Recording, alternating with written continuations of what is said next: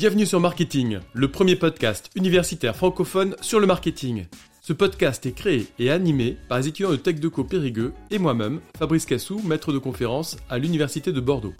Notre objectif est de vous partager chaque lundi, mercredi et vendredi notre passion et notre curiosité sur le monde du marketing. Alors bonne écoute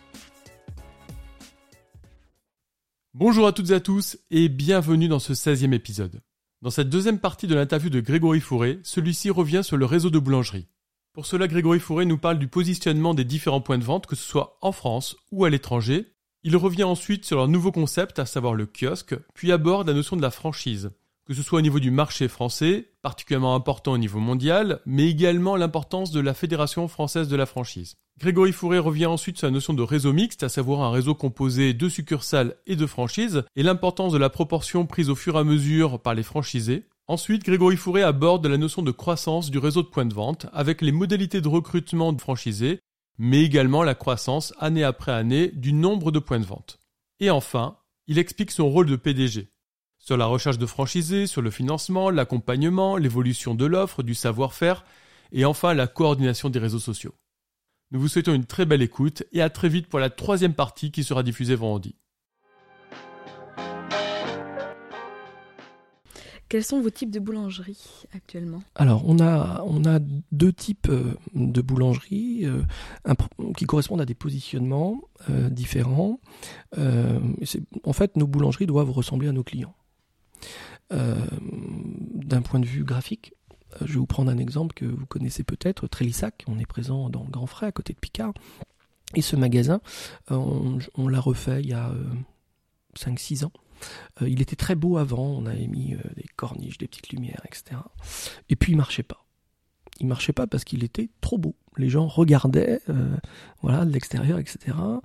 et comprenait pas trop ce que c'était. Voilà, ça faisait cher parce que hum, c'était plutôt bien décoré. On avait pris un décorateur d'ailleurs. C'est le seul magasin en France où on avait pris un décorateur à cette période-là. Euh, et donc, euh, c'est là que j'ai compris qu'un magasin qui ne rentrait pas dans son environnement pouvait pas fonctionner. Il fallait qu'un magasin ressemble à ses clients. Et les clients de Trélissac, c'était quoi? C'est des gens euh, qui viennent de toute la de Périgueux et qui viennent une fois par semaine remplir un caddie. Euh, et donc il faut pouvoir rouler facilement en caddie, il faut des offres parce qu'on a l'habitude d'acheter euh, les promos quand on va à Lidl à côté ou à Grand Frais, voilà. et donc il fallait une offre volumétrique. Hein. On achète les oranges par kilo, le pack de lait par 6, etc. Et, c'est là qu'est né le 3 plus 1. Le premier magasin 3 plus 1 Firmin, c'est Trélissac pour cette raison-là. Et on l'a cassé, ce magasin-là, et euh, on l'a fait moins beau. On a aligné la ligne de vente sur la ligne de caisse de Grand Frais.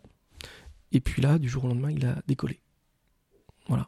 Euh, donc, euh, pour répondre à votre question, on a des magasins qui ont un positionnement périphérique, périphérie de ville, semi-urbain, plutôt ruraux, avec un positionnement prix populaire. Euh, parce qu'on sait qu'à Périgueux, on a plus de 60% de la population qui vit sous le seuil de pauvreté, par exemple. Donc il faut répondre à cette clientèle-là avec euh, le bon positionnement prix-produit. Et puis, euh, je vous ai cité Firma Madrid tout à l'heure. Là, on est dans les beaux quartiers de Madrid. C'est un magasin où on a pris un décorateur d'intérieur aussi pour le concevoir. Euh, nos clients sont euh, les premiers clients le matin, c'est les acteurs de Casa del Papel, par exemple, euh, les beaux garçons, je sais plus son nom de cet acteur, voilà, mais il vient prendre son petit déjeuner à Madrid tous les matins. Et puis on commence dans ce magasin par servir 160 petits déjeuners parce que les Madrilènes dans les beaux quartiers ne déjeunent pas à la maison, hein, ils déjeunent comme les Américains à l'extérieur. Et, euh, et, on ne vend pas de pain au chocolat parce que le madrilène, euh, le pain au chocolat, c'est français. Hein. C'est pas pour euh, le, bon espagnol. Donc, on, fait des petits pains firmins de 5-6 cm qu'on fait toaster. On fait une purée de tomates maison avec de la fleur de sel, de l'huile d'olive. Et voilà ce qu'est le petit déjeuner pour 2,60€. Donc, c'est un café avec deux petits pains firmins et sa purée de tomates. Voilà ce que c'est le petit déjeuner firmin à Madrid. Et nos clients sont en costume cravate et en tailleur. Voilà. Donc euh, on a ce positionnement plutôt populaire, périphérie de ville, plutôt rural en France. Euh, on n'est pas à Paris intramuros, par exemple. On, a, euh, fait le quatrième magasin en, banlieue parisienne en ce moment, vers Saint-Denis, mais on n'est pas présent et on sera jamais présent à Paris intramuros. Il y a euh, des chaînes qui font ça très bien, Paul, Eric Kaiser, etc. voilà, on sera nous toujours présents par, par contre en, banlieue et on sera et on est toujours présent dans des petites agglomérations, dans des petites villes comme Périgueux, c'est 30 000 habitants, où là on a vocation à occuper le terrain et à faire euh, plusieurs magasins pour satisfaire cette clientèle populaire. Et puis par opportunité de temps en temps, quand on a euh, une capacité à développer le deuxième côté firmin, ce, côté mm, donc euh, ce, côté élitaire, eh bien on le fait. Voilà, on le fait et ça c'est plutôt un modèle export. Export, ça veut dire que on est dans les capitale de grands pays, hein, comme, euh, comme Madrid ou Islamabad, euh, et on va euh, toucher une clientèle d'affaires avec un positionnement haut de gamme. Très bien. Pourriez-vous nous présenter la configuration de la boulangerie Idouane Firmin en quelques mots, s'il vous plaît? La configuration, c'est un carré de 200 mètres carrés. un carré parce que c'est facile à aménager. Et puis on a besoin, alors idéalement plutôt rectangle d'ailleurs, pour qu'il y ait le plus de vitrines possible. Hein, parce que la vitrine, c'est ce qui nous permet, dans le marketing de la vérité, de montrer euh, depuis l'extérieur ce que nous faisons. Et ça, c'est rassurant. Donc, euh, il vaut mieux que ce soit un rectangle. Euh, au cœur de ce rectangle, on va trouver le pétrin. D'un côté, le four et de l'autre côté, la partie cuisine. Et on va trouver la ligne de vente, donc, comme son nom l'indique, droite et non pas avec des formes alambiquées, euh, euh, rectangulaires ou, euh, comme on peut le voir sur certains magasins historiques sur Périgueux. la forme idéale, c'est la ligne droite parce que c'est ce qui structure notre comportement d'achat depuis que nous sommes nés, depuis qu'on vous promène dans un petit chariot qu'on appelle, encore le caddie, même si je crois que la, société est en train de disparaître malheureusement. vous avez été structuré à vous promener, votre maman vous poussait dans un caddie, dans les linéaires, comme on dit, de la grande distribution. Et donc, euh, pour vous, euh, une offre de produit, elle est conçue en ligne, euh, une ligne qui est assez longue, qui est bien éclairée et qui est dense en termes de produits. Voilà, voilà comment on configurerait un firmin idéal. Très bien, merci. Concernant votre concept de kiosque boulangerie, pourriez-vous nous en dire aussi quelques mots, s'il vous plaît? Alors, le concept de kiosque, c'est un concept que j'ai créé il y a 3-4 ans maintenant, juste avant le Covid. Pour l'instant, on n'en a installé qu'un. Euh, il faut 25 heures d'avion pour aller le voir.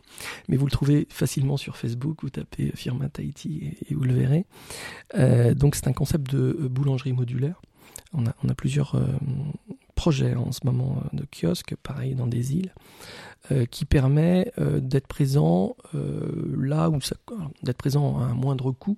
Un kiosque, ça coûte tout compris environ moins de 200 000 euros, alors qu'un magasin en dur en France, c'est plutôt 350 000 euros hors taxe, et ça va plutôt être 400, 450 000 à l'étranger quand on fait un positionnement haut de gamme.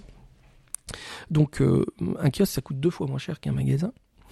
ça va très vite à monter. Euh, alors Tahiti, pour monter ce kiosque, moi, c'était moi le chef de chantier, bien sûr. Euh, je suis parti trois semaines à Tahiti en me disant, on va monter, on va piloter. Il y avait une quinzaine d'ouvriers sur le chantier pour euh, faire les raccordements, le parking, monter le kiosque, etc. Euh, et, je me suis dit, bon, bah, je vais servir de chef de chantier pendant une semaine et je vais me reposer pendant 15 jours. Mais en fait, non, j'ai monté le kiosque avec eux pendant 15 jours, ce qui fait tellement chaud à partir de 10 heures du matin qu'on travaille beaucoup moins vite, on peut le comprendre. Euh, et donc, c'est fait pour euh, mettre de la boulangerie firmin là où ça serait compliqué de le faire dans les formes classiques avec une construction traditionnelle. C'est fait aussi pour répondre à des zones de chalandise qui peuvent être fragiles, c'est-à-dire petite sur le plan économique, il n'y a pas une grosse capacité à faire du chiffre d'affaires. Donc c'est bien que le kiosque coûte moins cher parce que ça rend le seuil de rentabilité, le fameux point mort, plus accessible. Hein. il est plus facile à atteindre. Et puis euh, les zones qui peuvent être fragilisées, c'est parce que euh, euh, il y a des concurrents qui n'étaient pas présents qui peuvent arriver. Euh, ou bien il euh, y a euh, des grands ensembles constructifs qui peuvent être détruits. Hein.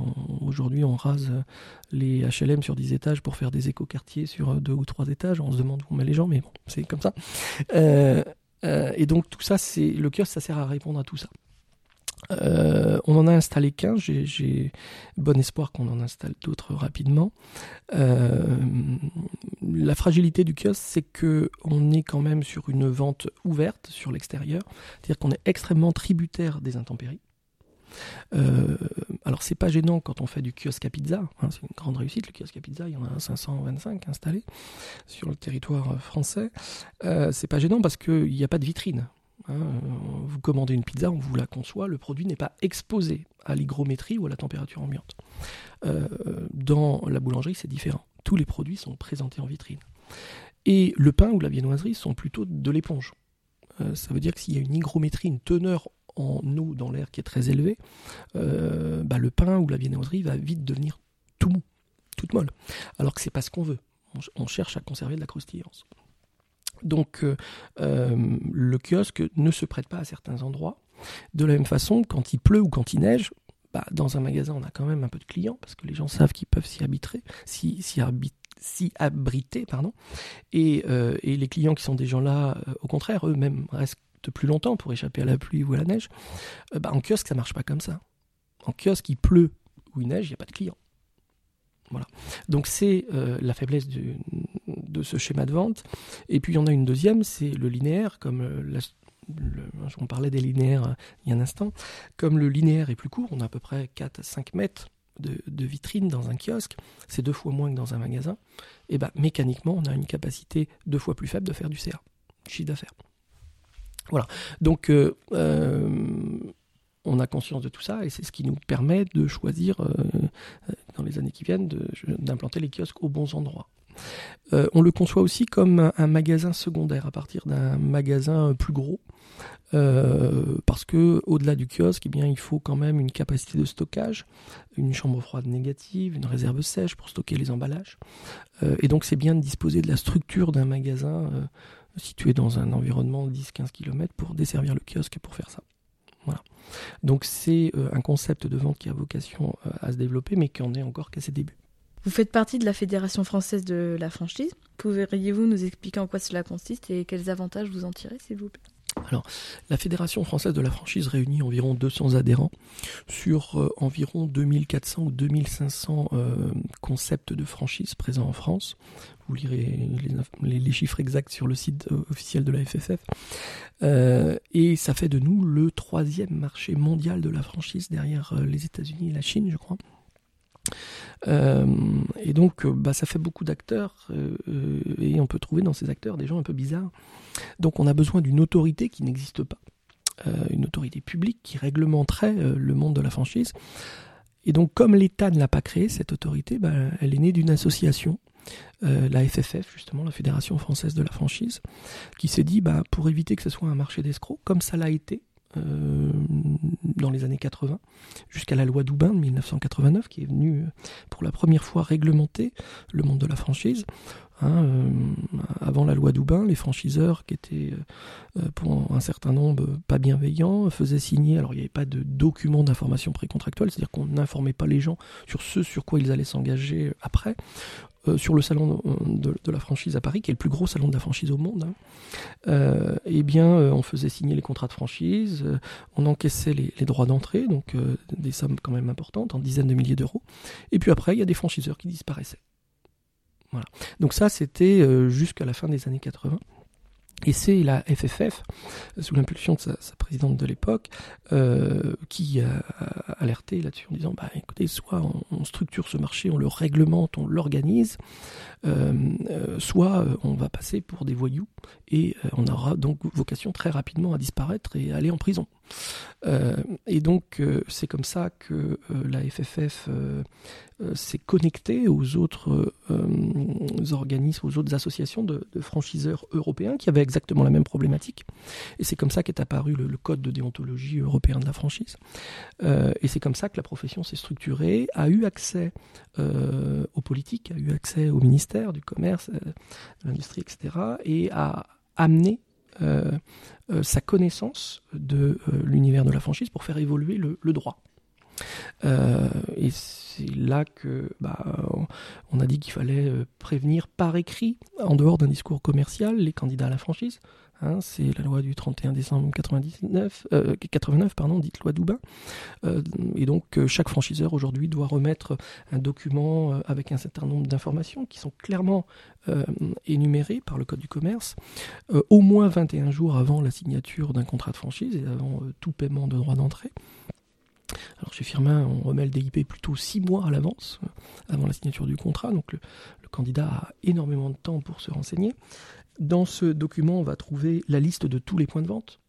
On va trouver euh, mm, la liste des mouvements sur les 12 derniers mois, c'est-à-dire les points de vente qui ont fermé, qui sont sortis du réseau, qui ont été créés, et les raisons de cela. Euh, on va trouver euh, les comptes annuels sur les deux dernières années du franchiseur. Hein, c'est important pour un candidat à la franchise de savoir avec qui il s'engage. Est-ce que c'est une entreprise rentable, pas rentable? Est-ce qu'il y a plus d'ouverture que de fermeture, etc. dans un réseau? Euh, et donc ça, c'est euh, euh, quelque chose qui est devenu très important aujourd'hui, qui, structure vraiment le secteur de la franchise en France et dans l'Union européenne. Et ça assainit énormément ce marché.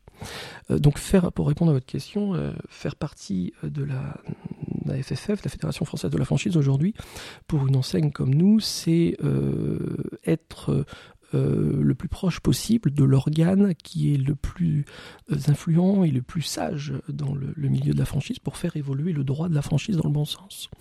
Et puis, euh, à travers le système d'agrément et d'audit de ses adhérents, aussi choisir les acteurs. et aujourd'hui, être membre de la Fédération française de la franchise, c'est une garantie pour, euh, le, pour les candidats à la franchise qui rejoignent une enseigne. Euh, ça veut dire que le, franchiseur avec lequel il s'engage bah, a été audité par le collège des experts de, la Fédération française de la franchise. Donc on a vérifié que son DIP était rédigé dans les règles de l'art, que son contrat de franchise était rédigé correctement, euh, qu'il n'y avait pas d'abus de droit, euh, d'abus de position du franchiseur, euh, que les franchisés qui sont audités par la FFF tous les ans, euh, que les franchisés sont heureux et que euh, ce pourquoi ils ont signé est la réalité de ce qu'ils font tous les jours et également euh, la réalité de leur rapport avec le franchiseur. Voilà. Donc c'est une garantie de, sécurité, de fiabilité et de pérennité pour, pour le franchisé aujourd'hui que d'avoir un franchiseur membre de la FFF. Vous avez vos propres points de vente et d'autres sont en franchise. Du coup, pourquoi franchiser et comment manager un réseau mixte? Alors, euh, la plupart des, franchises sérieuses, des franchiseurs sérieux, sont nés d'une forte expérience succursaliste. Parce que pour euh, mettre en place un, concept, pour le formaliser, pour le structurer, pour le modéliser, pour qu'il soit duplicable, bah, il faut déjà l'avoir éprouvé pas mal et avoir déjà fait des copier-coller pour soi-même, avant de prétendre pouvoir le faire pour les autres. Euh, euh, donc euh, tout euh, franchiseur doit avoir une expérience succursaliste suffisante pour devenir franchiseur. La loi Doubin d'ailleurs exige qu'il y ait au moins un point de vente qui est un point de vente succursaliste minimum qui est au moins deux ou trois années d'expérience. C'est pas le cas dans tous les pays. Aux États-Unis, par exemple, vous n'avez pas besoin d'avoir une succursale pour être franchiseur. Le premier franchiseur mondial, Subway, plus de 50 000 points de vente, n'a pas de succursale nulle part dans le monde. Euh, c'est un des problèmes d'ailleurs sur certains marchés, dont le marché français. Euh, donc euh, l'expérience succursaliste est importante. Après, quand on a cette expérience, au bout d'une dizaine d'années, quand on commence à faire de la franchise, à avoir des points de vente franchisés, et qu'on compare la rentabilité à travers l'EBE, l'excédent brut d'exploitation, des franchisés et des succursales, on s'aperçoit qu'il y a un net écart. Et moi, la première fois où j'ai fait cette comparaison, euh, eh bien, euh, j'ai constaté que nos franchisés avaient un excédent brut d'exploitation deux fois et demi supérieur à mes succursales. Autrement dit, mes franchisés étaient deux fois et demi plus rentables que mes succursales. Rassurez-vous, elles l'étaient. Mais on pouvait l'être encore davantage. Et donc, euh, bah, je me suis posé la question du pourquoi. Hein, comment c'est possible? On vend les mêmes produits au même prix, avec les mêmes prix d'achat, à peu près les mêmes prix de vente, on a les mêmes processus, on paye nos collaborateurs de la même façon. C'est quoi l'écart? L'écart, il, il, y a une, partie, euh, il y a une raison qui est facile à comprendre et une qui l'est moins. la première raison, c'est que bah, en franchise, on met un patron dans un magasin. Et donc, un patron, il aura le comportement, comme on le dit dans notre culture juridique, de bon père de famille. Voilà. Et puis il sera, il aura la capacité d'être plus présent, d'être très présent. Il aura la capacité, même s'il travaille que 40 ou 50 heures par semaine, il aura, j'ai bien dit que 40 ou 50 heures par semaine, on parlera après si vous voulez, parce que patron, on travaille beaucoup. voilà. et donc, il peut le franchiser, partir deux heures, revenir une heure. Hop, je vous ai demandé de faire ça, les gars, ça n'a pas été fait. Ah, vous voyez euh, un manager dans une succursale va travailler beaucoup, mais ça sera 35 ou 40 heures, avec quelques heures supplémentaires donc. Euh, rémunéré chez Firma. Euh, et donc, il va travailler beaucoup, mais jamais il aura la capacité, et on ne peut pas lui demander, le code du travail ne nous le permettrait pas, de partir deux heures, de revenir une heure pour voir si tout va bien, pour voir si ça, ça a été fait, etc un autre exemple, euh, quand on a euh, euh, un cajot de tomates avec quelques tomates qui s'abîment, eh bien le réflexe du manager de la succursale, ça va plutôt être de prendre le cajot de tomates et de le mettre à la poubelle un franchisé, avec son comportement de bon père de famille, il va faire comme à la maison, comme vous, vous faites à la maison. Hein. Les tomates qui sont écrasées au fond, ah ben on va les utiliser pour faire un coulis, pour faire les pizzas après. Celles qui sont dessus, qui sont pas abîmées, on va les utiliser pour les salades de tomates. On va trier les produits, on ne va vraiment jeter que vraiment la tomate qui est écrasée au fond du cajot et dont on ne peut plus rien faire. Voilà. Quand vous sortez d'une pièce, chez vous, vous éteignez la lumière. Euh, eh bien, un franchisé, quand il n'y a rien dans son four, le four consomme beaucoup d'énergie, euh, va éteindre le four. Un manager d'une succursale qui ne va pas, lui, payer la facture d'électricité de 2000 ou 3000 euros chaque mois, euh, va pas avoir conscience que éteindre le four, c'est très important quand il n'y a rien dedans. Donc on a des comportements dans une succursale et dans une franchise qui sont différents, liés à la nature de l'exploitation et liés à l'implication de celui qui dirige cette exploitation. Ça, c'est les raisons faciles à comprendre. La deuxième sorte de raison, qui est un peu plus technique, c'est notre Code général des impôts en France, qui euh, dit que quand euh, un holding, donc euh, la tête de réseau, rend des services à ses filiales, il doit refacturer ses services au réel, avec une marge de 5 à 10 c'est-à-dire que euh, un holding, donc euh, la tête de réseau, qui assiste des succursales qui sont en difficulté, ça décolle pas, euh, on n'a pas assez de clients, etc. Bah, il va envoyer des animateurs réseau qui sont des cadres supérieurs, qui coûtent 5, 600, 800 euros par jour, avec les notes d'hôtel, de restaurant, leur voiture, etc., les frais de déplacement. Et donc, il va en envoyer beaucoup pour assister beaucoup cette succursale, pour la dynamiser. Mais il est obligé d'en facturer ça. Et en refacturant ça, eh ben, la succursale qui est déjà pas rentable, eh bien on continue de la rendre encore moins rentable. Autrement dit, le Code général des impôts qui impose à un holding de facturer ses prestations réelles ne permet pas de mutualiser les moyens. C'est un système qui est très libéral. A l'inverse, la franchise est un système qui permet de mutualiser les moyens. Un franchisé qui va très bien va payer ses royalties, environ 5% dans tous les réseaux, à son franchiseur tous les mois. Et le franchisé qui fait un petit chiffre d'affaires qui va pas bien va aussi payer ses 5% de royalties. Le premier franchisé qui tourne très bien aura pas, pas d'assistance du franchiseur, il n'en a pas besoin, il cartonne tout seul. Et le deuxième qui tourne pas bien aura beaucoup d'assistance du franchiseur. Et ça ne lui coûtera pas plus cher, ça sera toujours ses 5% de son chiffre d'affaires. Voilà. Donc la franchise est un système si on veut donner une dimension politique, je vous ai dit que le système succursaliste était très libéral. La, franchise est un système paradoxalement plutôt communiste. C'est-à-dire on peut vraiment mutualiser les moyens euh, et la tête de réseau peut assister celui qui en a vraiment besoin. C'est ce qui fait la force de la franchise. Elle permet de s'extraire de ce piège du Code général des impôts français hein, par le système de refacturation des prestations de services holding filiales. Voilà. Donc les, les deux, hein, pour euh, conclure sur cette question, les deux raisons, hein, c'est que euh, une, une, franchise est plus rentable qu'une succursale parce qu'il y a un patron dedans, et parce que le franchiseur, enfin la tête de réseau, peut assister autant qu'elle le veut, sans euh, fragiliser un franchisé, le franchisé qui en a besoin. Est-il possible pour un franchisé de faire de la pluri ou de la multi? De la pluri, oui. Alors plurifranchise, c'est-à-dire exploiter plusieurs magasins de la même enseigne. Euh, oui, dans la mesure, euh, on va l'aider à le faire. Hein. notre mm, franchisé le plus ancien, euh, il est en Seine-et-Marne, il s'appelle Aoumar El Krid. il a renouvelé le mm, contrat de franchise de son premier magasin, qui était arrivé au terme de la neuvième année. c'est un ancien directeur de, Quick, donc une enseigne qui a un peu disparu maintenant en charge de la formation des franchisés. il prépare son troisième magasin. Euh, et on l'accompagne pour ça. Euh, on a cinq ou six franchisés qui ont deux magasins. Euh, et on les a accompagnés pour ça, à chaque fois parce qu'ils avaient les qualités requises pour passer au deuxième ou au troisième magasin.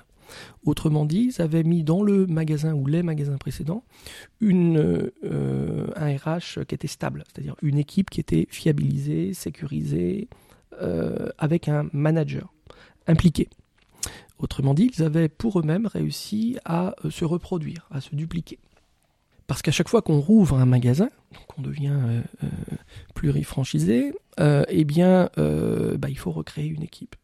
La multifranchise, c'est-à-dire le fait d'être franchisé d'autres enseignes simultanément, ça, je l'interdis dans nos contrats de franchise. Il y a une exclusivité d'activité, c'est-à-dire que le franchisé doit se consacrer à 100% à Firmin.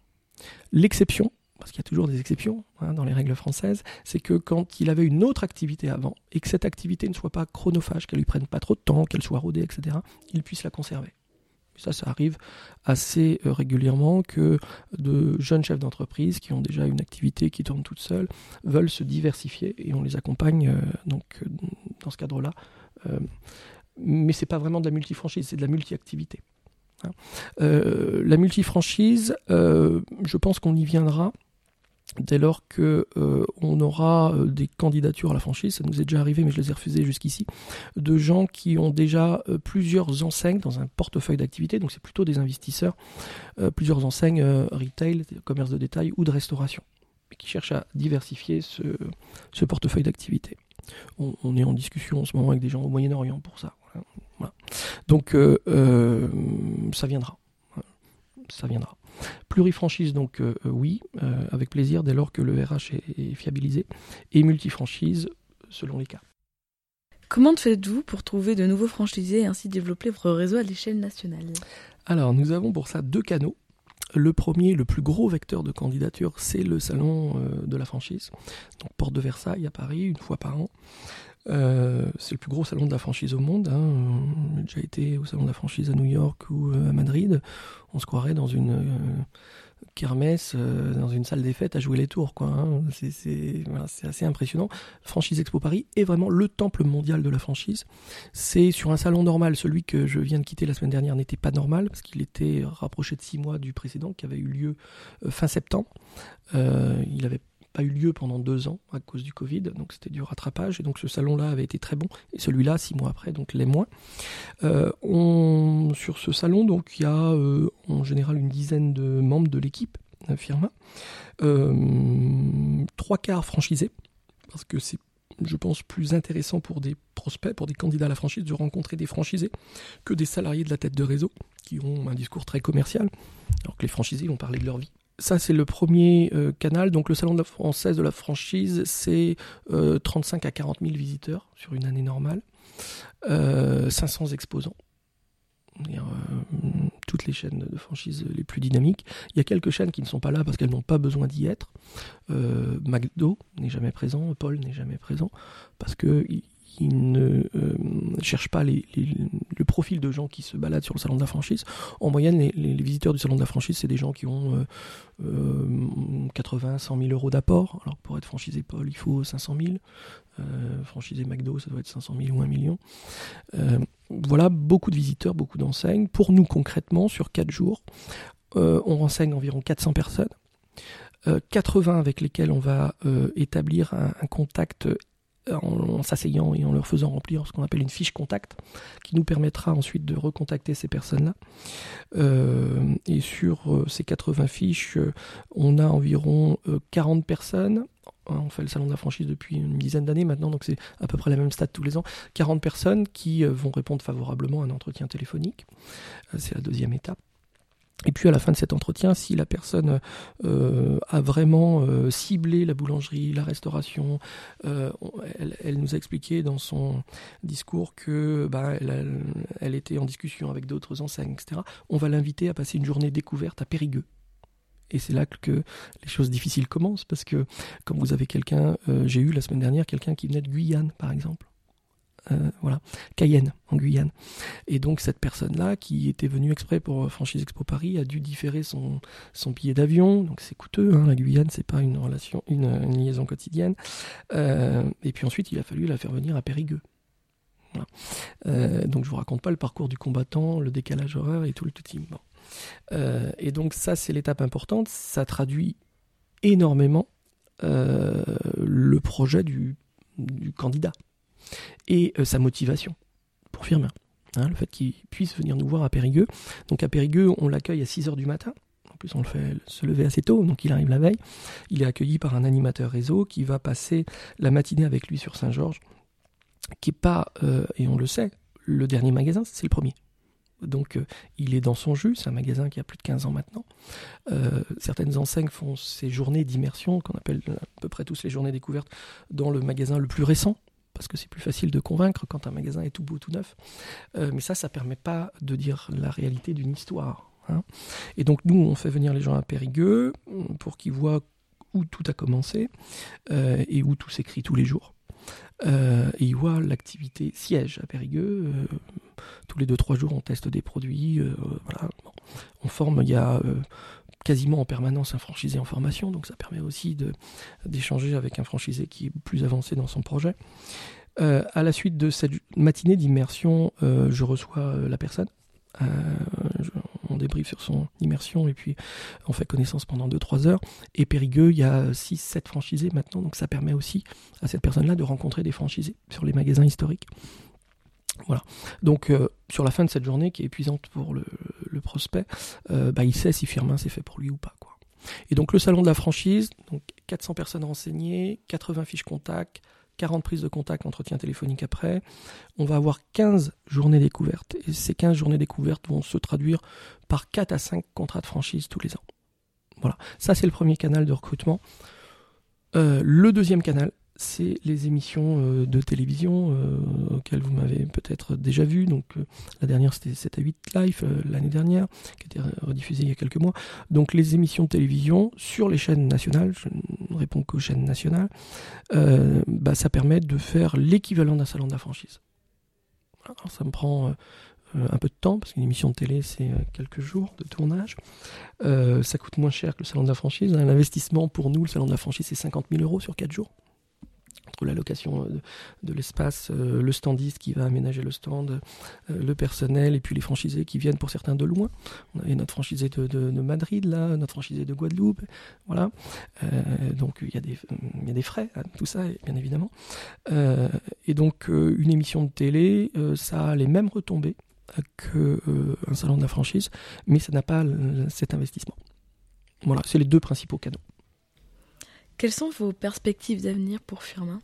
Alors, on est euh, là, on franchit un, cap symbolique, celui des 50 points de vente.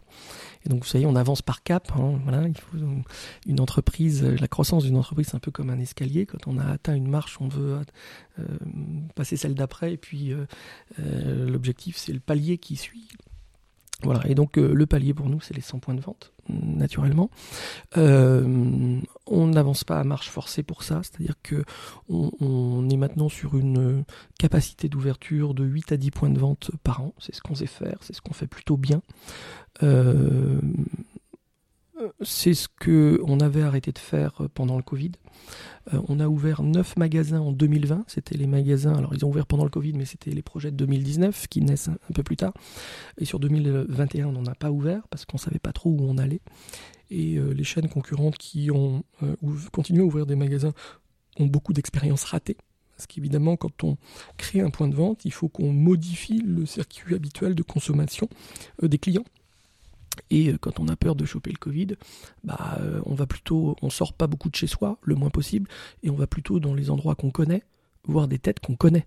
Comme ça, si il euh, y a un gars ou une nana malade qui tousse là-bas, voilà, on sait que voilà. Donc on ne s'aventure pas sur un nouveau parcours de consommateur en période d'incertitude. c'est le cas, c'était le cas pendant le Covid, mais c'est aussi le cas depuis la guerre en Ukraine. On ne s'est d'ailleurs toujours pas remis du Covid, puisque dans toutes les boulangeries aujourd'hui, il y a 20% de fréquentation en moins qu'avant le Covid, qu'avant 2019. Dans les restaurants, il y a 30% de fréquentation en moins qu'avant le Covid. heureusement, les gens viennent moins, mais achètent plus à chaque fois. Hein. Euh, nous, avant, le, Covid, on avait un panier moyen de 4 euros. Euh, le Covid nous a permis de passer à 5 euros. Euh, et puis ensuite le rattrapage des prix, hein, l'augmentation des prix pour essayer de rattraper un petit peu l'augmentation des prix que nous avons subis sur nos matières premières. Eh bien, on a augmenté nos prix au quatrième trimestre et ça s'est encore traduit par quasiment 1 euro de panier moyen supplémentaire. Voilà pourquoi nous sommes passés d'avant le Covid à 4 euros de panier moyen à 6 euros aujourd'hui. Euh, donc euh, on reprend le rythme d'ouverture d'avant Covid, donc 10 ouvertures cette année. On a ouvert là, tout début janvier à Trèbes, c'est à côté de Carcassonne. Euh, très belle réussite dans un village de 3500 habitants. On est sur un rond-point, en face un super U, sur la route de Narbonne. Voilà, c'est un magasin qui va faire un peu plus de 600 000 euros de chiffre d'affaires hors taxe sur sa première année, dans un village, donc c'est très bien. Hein. Euh, et puis on a ouvert dans la banlieue de Lyon, adjacent Riotier. Euh, euh, pareil, c'est un magasin qui, va connaître un très beau CA sur son année 1. Alors, puisque vous êtes voilà, dans, un, IUT où on étudie les techniques de commercialisation et, la création d'entreprises, ce sont des magasins qui avaient des points morts d'environ 300 000 euros, c'est-à-dire qu'il fallait qu'ils fassent 300 000 euros de chiffre d'affaires pour être rentable. Et dès l'année 1, ils font quasiment le double. Voilà. Euh, donc euh, le post-Covid est pour nous euh, extrêmement intéressant pour cette raison-là. On est dans, du rattrapage. On aurait probablement sur le même magasin pas eu ces performances-là si on avait ouvert l'année dernière. et on ouvre donc huit autres magasins cette année. Donc un deuxième en Guadeloupe, un deuxième en Belgique. on ouvre dans les Pyrénées, enfin au pied des Pyrénées, etc., etc. Donc on est revenu sur un niveau euh, d'ouverture euh, d'avant. Ça veut dire que si pour atteindre les 100 magasins, on est à 50, bah, en gros, il va nous falloir 4-5 ans. Voilà. Et puis après, vous me reposerez la question, vous serez plus étudiante, et vous serez peut-être dans la communication de journaliste, et vous me reposerez la question, quand on sera à 100 magasins, c'est quoi la prochaine étape? Voilà. Et je vous répondrai, bah, 150. Donc, en quoi consiste votre rôle de président au sein de Firma Ah eh ben, je fais pas grand chose. non, vous me croyez pas quand on dit ça. Euh, alors, c'est un peu vrai quand même, parce qu'on fait pas grand chose opérationnellement. Par contre, on décide de beaucoup de choses euh, à un niveau au-dessus qui permet ensuite de se traduire opérationnellement. Euh, pour être concret, donc l'activité aujourd'hui, c'est essentiellement la franchise. C'est une façon d'exercer notre métier, le, développement en franchise. donc euh, l'essentiel de mon activité consiste à euh, recruter des franchisés et donc choisir euh, les, partenaires qui vont nous accompagner pendant 9 ans au moins dans l'aventure Firma. Deuxième élément, ça consiste à valider avec eux le meilleur emplacement pour réussir leur projet. C'est pas toujours facile. C'est facile quand ils sont mobiles, toute France, là c'est l'idéal, hein, parce qu'on a toujours un super emplacement quelque part sur un rond-point euh, dans une petite ville de province. Euh, et c'est pas facile quand le franchisé nous dit bon bah voilà, j'habite euh, j'habite Montreuil, je voudrais rester sur Montreuil. Montreuil c'est en banlieue parisienne. Donc là ça prend plus de temps. Et puis une fois qu'on a validé l'emplacement, la troisième étape c'est le financement, il faut trouver l'argent. Voilà, donc le franchisé a pour les moins riches, 20 000 euros d'apport. Euh, pour les plus riches, 300 000. Donc il y a de tout dans nos franchisés. Euh, et il faut trouver le financement euh, bancaire complémentaire.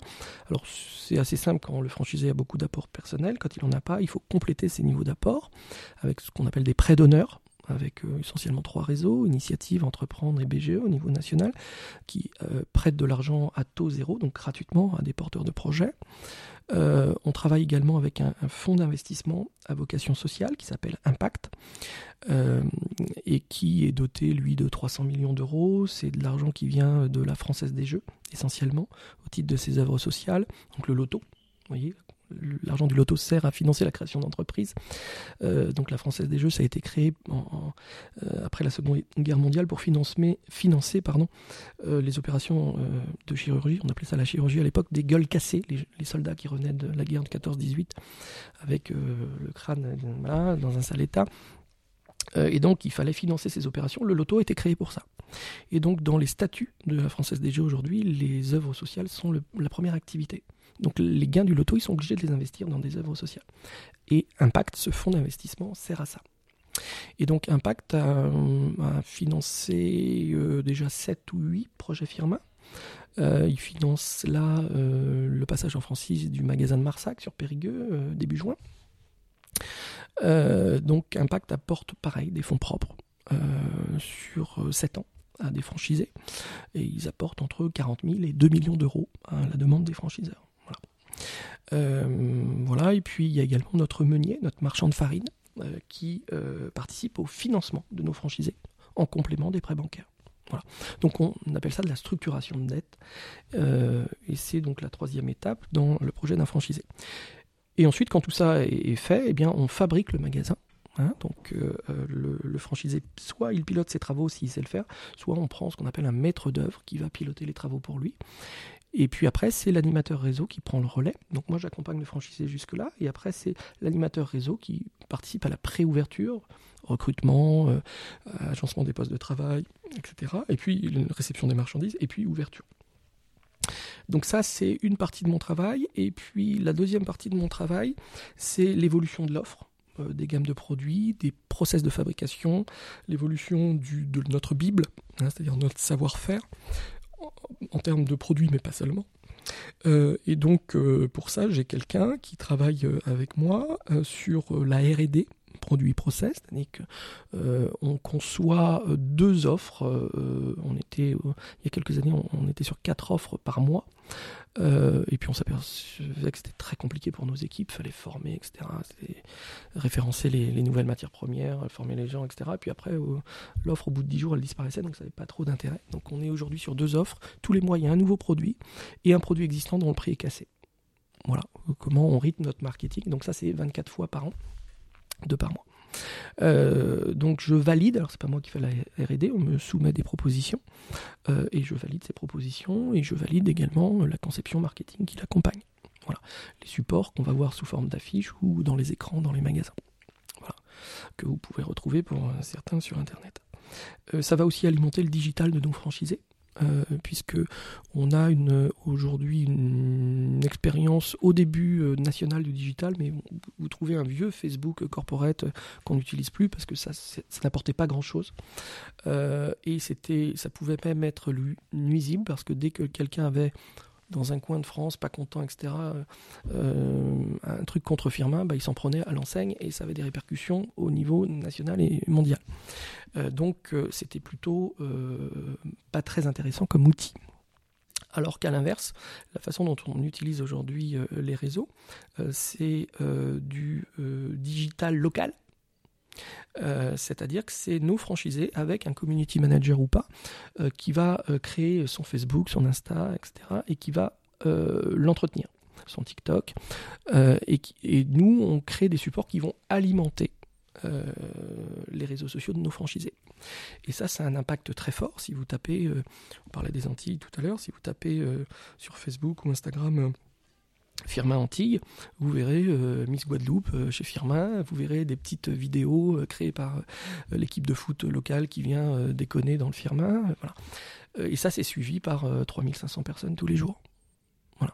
Et, donc, ça a un impact qui est beaucoup plus fort parce que quand notre franchisé guadeloupéen veut faire une promo, bah, il crée le support et nous, on l'alimente euh, pas par des vidéos, c'est surtout par des photos ou par des PLV, par des publicités sur les ventes. Les vidéos, c'est lui qui le crée, parce que typiquement, quand on crée une vidéo en Guadeloupe, il faut que euh, les gens soient guadeloupéens et parlent créole. On ne saurait pas faire ça à Périgueux avec euh, toute la meilleure volonté du monde. Et on n'aurait pas les Guadeloupéens pour le faire. donc, c'est lui qui crée, qui crée ça, et, ça a un impact considérable sur les ventes tout de suite.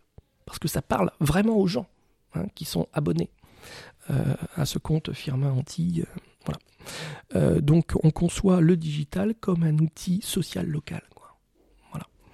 Euh, et donc c'est un autre élément de, de mon job, c'est-à-dire de surveiller, d'essayer de coordonner euh, tout ce qui se passe aujourd'hui sur les réseaux autour de Firma. Merci à tous d'avoir suivi cet épisode.